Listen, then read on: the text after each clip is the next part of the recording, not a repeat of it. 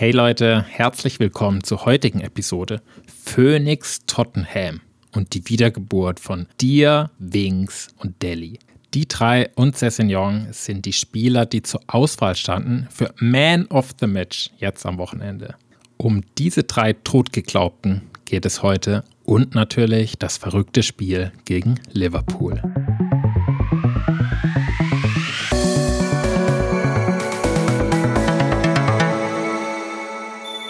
Fangen wir vorne an. Und zwar bei Phoenix. Phoenix war tatsächlich mein Verein, bei dem ich in meiner Jugend gespielt habe. Und ich finde, der Phoenix trifft sehr gut auf die aktuelle Situation bei Tottenham zu. Der Phönix ist nämlich ein Wesen, und wahrscheinlich weiß das jeder, das von seinen Fans in Brand gesetzt wird und aus der Asche neu geboren wird. Ja, und genau so war das bei den drei Spielern, die ich am Anfang erwähnt habe. Die wurden auch von ihren Fans sozusagen in Brand gesetzt, verurteilt, schlecht geredet und jetzt sind sie aus der Asche auferstanden.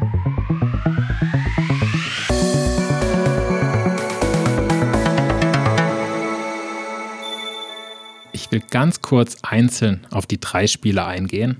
Insbesondere natürlich Winks, mein Lieblingsspieler, und Delhi. Dir nimmt er so eine Sonderrolle ein, weil der schon seit Anfang der Saison eine super Leistung abruft.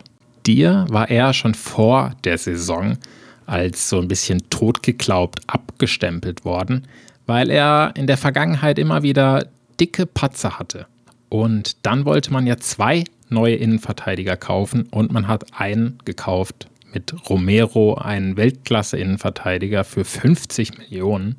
Also ja, Diers Auferstehung liegt schon ein bisschen zurück, aber die anderen zwei, Wings und Deli, haben am Anfang der Saison grauenhaft gespielt und niemand dachte, dass die jemals wieder eine gute Leistung oder geschweige denn ein Tottenham-Shirt anziehen werden. Fangen wir bei Wings an. Wings, Wings, Wings. Hm, nicht unbedingt mein Lieblingsspieler, muss ich zugeben. Eher das Gegenteil. Das lag aber 100% an seiner Performance. Und zwar, der spielt ja zentrales defensives Mittelfeld, also der klassische Sechser. Und da hat er einfach zu viele Pässe seitlich gespielt, nach hinten. Und wenn man mal in so einer Kontersituation ist oder wo es darum ging, schnell umzuschalten, da hat er dann nicht den Pass nach vorne gespielt, sondern immer, immer wieder den sicheren Ball nach rechts, nach links, nach hinten. In der Position ist einfach so wichtig, dass man keinen Fehler macht, aber trotzdem einen guten Pass spielt. Und dafür hat ihm, glaube ich, einfach das Selbstvertrauen gefehlt. Und das hat ihm Conte jetzt anscheinend gegeben. Und jetzt zu Delhi. Ich glaube, Delhi, der hat eigentlich eine eigene Episode verdient, weil der einfach, der ist so ein richtiges Unikat. Er war eigentlich auch schon auf dem Weg nach draußen. Paris hatte anscheinend Interesse nach ihm. Aber Binks und Delhi wurden beide sozusagen nicht gehen gelassen, weil sie auch als Homegrown zählen. Das heißt, sie sind Engländer und sind bei Tottenham sozusagen groß geworden. Das ist wichtig für die europäischen Spiele, weil man da nur so und so viele Ausländer im Team haben darf. Und in der Liga ist es, glaube ich, sogar noch wichtiger, dass man Spieler aus dem eigenen Verein hat. Deswegen ist natürlich besonders schade, wenn die Spieler keine Leistung erbringen, weil die will man eigentlich nicht verkaufen. Und ja, Wings hat ganz schlecht gespielt am Anfang der Saison, sehr unruhig. Bei Delhi war er so auch ein bisschen Motivationsprobleme zu sehen. Und er hat einfach häufig die falsche Entscheidung getroffen. Und deswegen sind beide Spieler aus der ersten Mannschaft gerutscht. Aber jetzt kam ja Corona und neun Spieler waren in Quarantäne und die meisten davon sind gerade erst wiedergekommen. Das heißt, sie sind noch nicht 100% fit. Heuberg ist, glaube ich, der Einzige, der noch in Quarantäne ist. Deswegen lag die Verantwortung auf Winks und Delhi. Und siehe da, Top-Performance von beiden. Wings wurde sogar zum Man of the Match.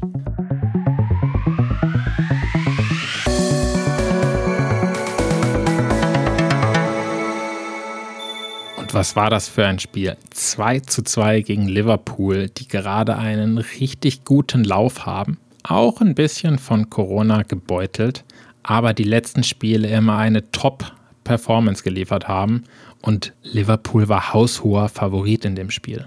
Aber was wir dann für ein Spiel hingelegt haben, direkt das 1-0 geschossen und dann hatten wir, glaube ich, drei oder vier hundertprozentige Chancen.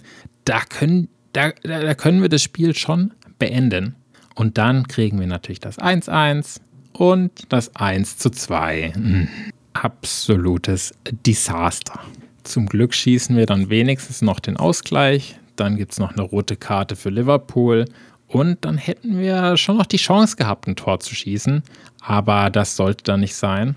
Aber ich würde auf jeden Fall sagen, dass wir näher am Sieg waren als Liverpool. Ich fand auch, wir waren taktisch viel stärker. Auch die Expected Goals Statistik haben wir angeführt. Ich glaube sogar ein ganzes Tor mehr als Liverpool. All in all auf jeden Fall ein super Spiel, auf das man aufbauen kann oder das weiter Antrieb geben kann. Damit sind wir jetzt in der Liga seit sechs Spielen, seit also alle Conte-Spiele ungeschlagen mit vier Siegen und zwei Unentschieden. Kehren wir nochmal zurück zu den vier Spielern, die zur Auswahl standen für Man of the Match. Davon haben ja drei tatsächlich keinen Stammplatz. Ich bin jetzt also gespannt, wie es weitergeht. Haben sich die Spieler einen Startelfplatz erkämpft durch ihre gute Leistung? Oder traut Conte nach einem guten Spiel den trotzdem noch nicht so zu, wirklich der Bessere auf der Position zu sein? Wir werden es bald herausfinden. Am Mittwoch geht es nämlich schon weiter im Carabao Cup gegen West Ham United.